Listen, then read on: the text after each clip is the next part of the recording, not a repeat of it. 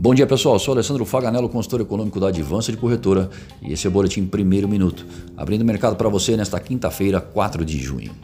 Dow Jones Futuro operando em baixa de 0,38%, Europa Frankfurt baixa de 0,6% e na Ásia CSI 300 na China encerrou em leve baixa de 0,04%. O comportamento do dólar ante as principais moedas no exterior é de alta, 0,26%.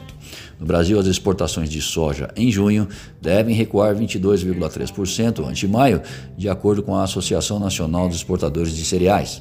Na zona do euro, vendas no varejo caem 11,7% em abril em relação a março. Mesmo com um recorde negativo para o mês, a queda não teve tanta força como o esperado. Logo mais, às 8h45 da manhã, o BCE decide sobre o juro e se aumentará seu programa de compra de títulos. As previsões variam entre mais 250 a 500 bilhões de euros. Além do valor, os agentes esperam para saber o período a qual o estímulo será fornecido. Importante também acompanhar a coletiva de imprensa que será dada pela presidente do BCE, Christine Lagarde, às 9h30. E no mesmo horário, nos Estados Unidos, alguns indicadores relevantes vão sair. Destaques para os pedidos semanais de auxílio-desemprego, balança comercial em abril, produtividade e custos. Um passo de espera pela decisão do BCE e coletiva da presidente da instituição.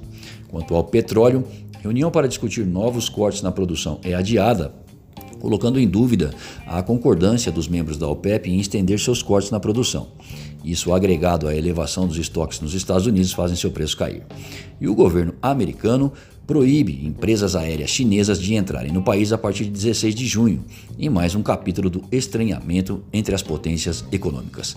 A sinalização para a abertura do dólar no início dos negócios é de alta, mas os mercados ficam atentos aos possíveis estímulos na zona do euro, montante e prazo, bem como aos novos pedidos de auxílio-desemprego nos Estados Unidos.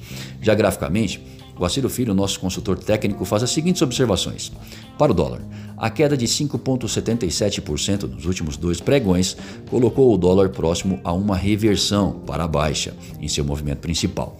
A venda de dólares, que iniciou em 14 de maio de 2020, já totaliza uma queda de 15,20%, levando a moeda americana a mais um teste no suporte piso de R$ 5,00. Em relação ao euro, com o fechamento anterior de 5,6878 e queda de 2,07%, o euro perde seu principal piso suporte de 5,7132 e reverte sua tendência principal para a baixa pela primeira vez em 2020. Seu próximo teste está em 5,5931. Desejamos bons negócios e fiquem atentos ao boletim segunda hora às 13h30.